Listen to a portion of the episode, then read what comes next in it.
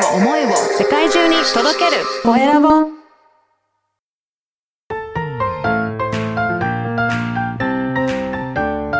聞く力能力技術魅力があるのに伝わらない社長へ。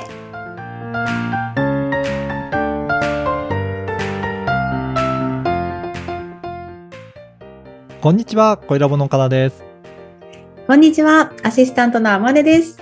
本日もよろしくお願いします。よろしくお願いします。聞く力ということで本日も始まりました。はい。えっと、前回なんですけども、えっと、相手からこう、どう見えているかっていったところ、まあ、説得力がね、あの、増すうん話し方について、そして言ってることと行動がちゃんと一致してるのかなっていったところ、いろいろとお話聞いたんですけれども、えー今日はどんなお話ですか？はい。今日はですね、ちょっと感情についてお話ししようかなと思ってます。うんはい。感情って、天音さんどうですか？結構浮き沈み激しかったりします？それとも安定してる方ですか？ああ、精神状態によって、うんうん。やっぱり、うん、あくげ基本元気なんですけど、はい。沈むと結構ズンって沈んじゃったりしそうなんですね。はい。これなんか、あれですか？時期によって違うのかと季節なのか、それともその時の状況なのかっていうと、なんか傾向ってあります？寝不足だと元気なくなります。そうなんですね。はうんうんこれって、なんかいろいろ、あの、あると思うんですけど、マズローの、えーはい欲求の5段階説とかって聞いたことあります、い。はい。大学で心理学をしていたので、そうなんですね聞いたことあります。ありますか、やっぱりこのあたりで、いろいろそれぞれ段階があると思うんですけど、その段階がちゃんと確保できてないと、先ほどのように睡眠とか、あとは、ね、あの、ちゃんと、えー食欲が満たされてるかとか、まあそういった生きるための、えー基本的な生理的欲求がちゃんと満たされてないと、なんかイライラしたりとか、やっぱそうなんね。沈んだりとか、なんかそういうのはすると思うんですよね。なのでうん、そのあたりのちゃんと段階を踏んでいって、えー安全な場所を確保できているかとか、そういったところが積み上がってからこそ、あの、最終的な自分の、えー自己実現ができるとか、っていうところに進んでいけるんじゃないかなと思うんですよね。うん寝不足ダメってことですね。ね、寝不足だとね、どうしても感情が揺さぶれられたりしますよね。お腹空いててもそうじゃないですか？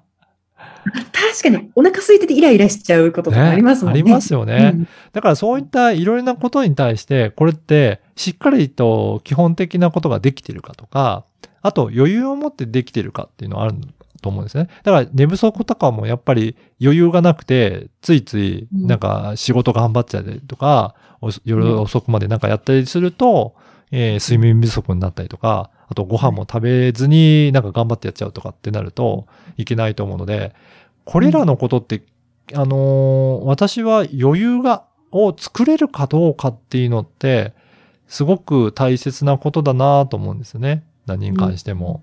そうですね。うん。だから時間的な余裕もそうですし、あと他に余裕で言うと、金銭的な余裕とかもあるかと思うんですよ。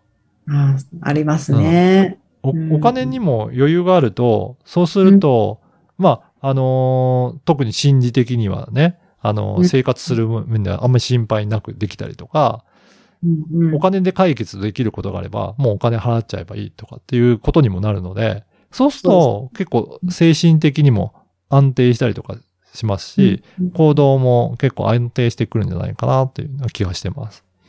うん。そうですね。本当にそうですね。うん。どうですかね？あのー他にもなんかいろんな余裕があると思うんですが、普段の天音さん生活として、今どうですか、はい余裕あると感じてますかね？あんまりまだないですか？いや、私結構お金なくても楽しめる人なんですよね。そうなんですね。じゃあそれって、やっぱり心理的には余裕があるっていうことですよね？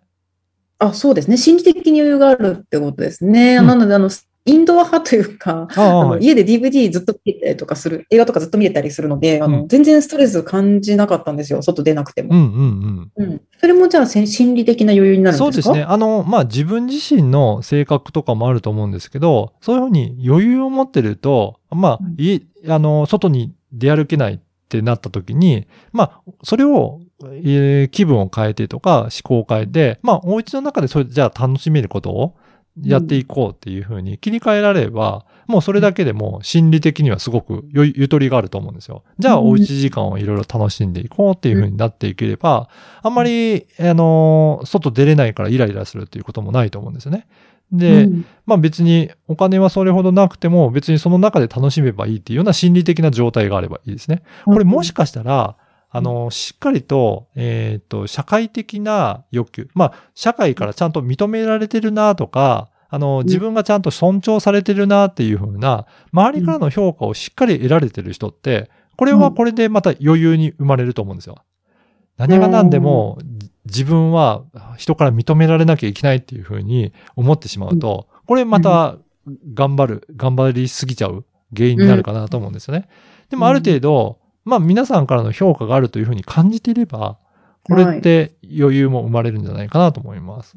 承認欲求ってことですね。そうですよね。その辺がしっかりできてるかどうかっていうのがあると思うので、はいあの、ぜひ皆さんなんかこういうふうに感情が揺らいだときは、じゃあ自分何がその余裕まだ足りてないんだろうなっていうふうに感じていただければ、そこを埋められるなんか対策を取っていけると、いろんな余裕が生まれてくるんじゃないかなと思います。なるほど。イライラしたとき、じゃあちょっと考えてみたいと思います。はい。ありがとうございます。えー皆さん、今日も聞いていただきありがとうございました。また次回もお楽しみください。